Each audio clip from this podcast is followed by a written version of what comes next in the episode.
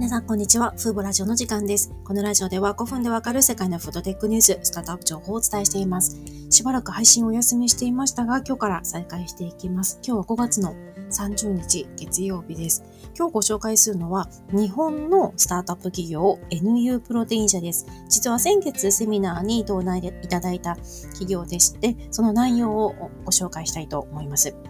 この企業が取り組んでいるのは培養肉の生産コストを下げるための成長因子を開発していることです。今、培養肉は食糧危機や環境問題の解決策として期待されている代々タンパク質の一つの手段ですが、この培養肉の生産プロセスの中で細胞に栄養を与えて細胞をこう食肉にしていくプロセスで必要なこの栄養サプリメントに相当するような栄養に非常にコストがかかっているのが一つの課題となっています。この課題解決に取り組んでいるのが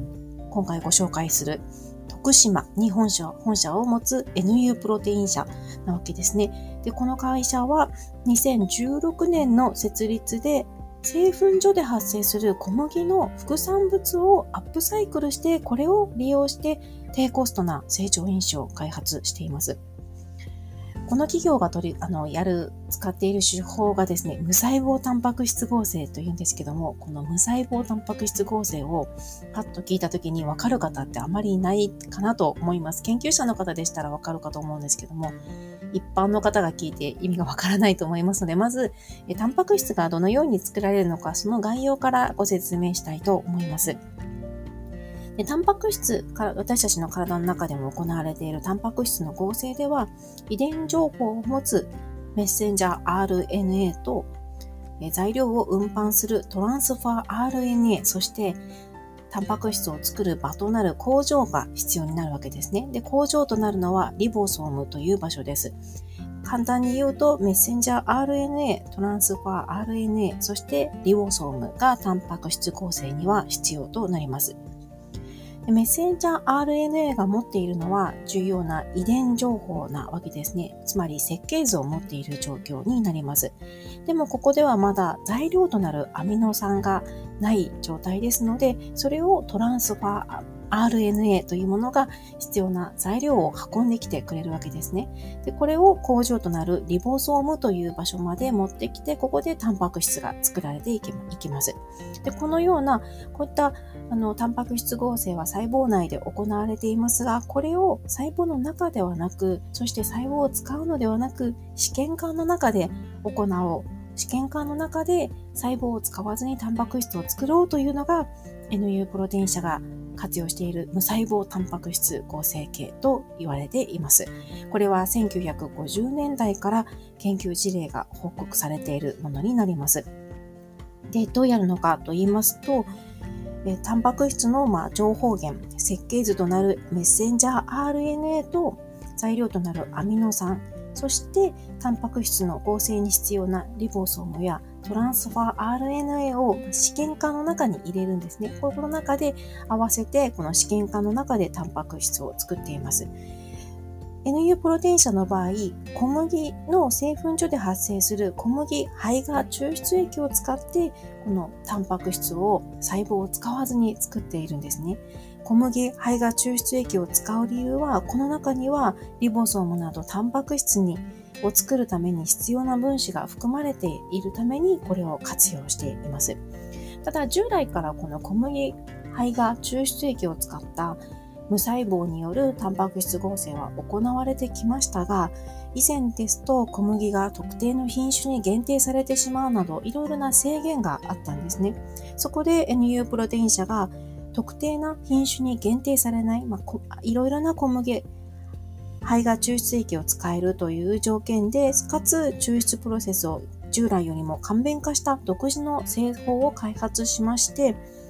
製粉所で発生するあの小麦の副産物を原料として低コストなタンパク質合成ができるようになりました。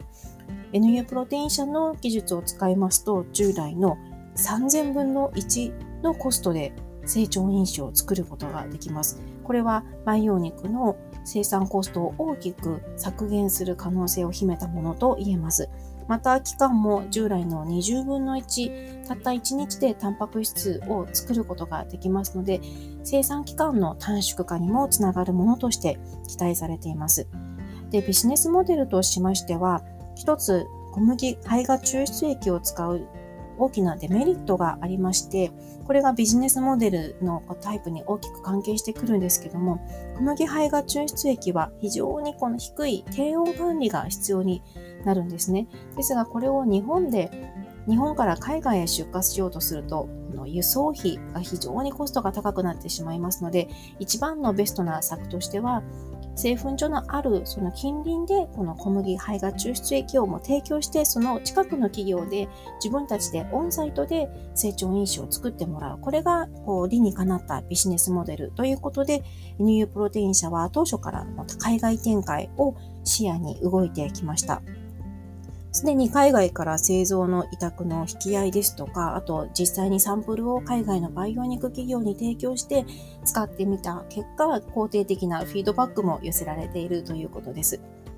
で今は、えー、製造委託の交渉中だと思いますが、今後、まあ、日本にはまだ培養肉企業が本当に限られた数しかないですが、アメリカやイスラエルなど他の国にはもっとたくさんの培養肉企業が登場していますので、そういった市場をターゲットに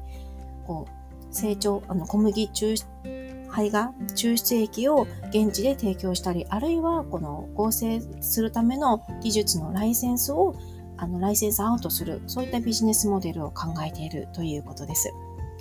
非常に面白いなと思いましたし、これまで無細胞タンパク質合成による成長因子というニュースは海外では私は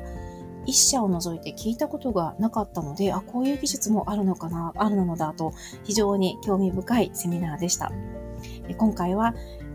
名古屋、名古屋、名古屋大学から登場したベンチャー企業である NU プロテイン社についてご紹介しました。今回も最後まで聞いていただきありがとうございました。ではまた次回のラジオでお会いしましょう。さようなら。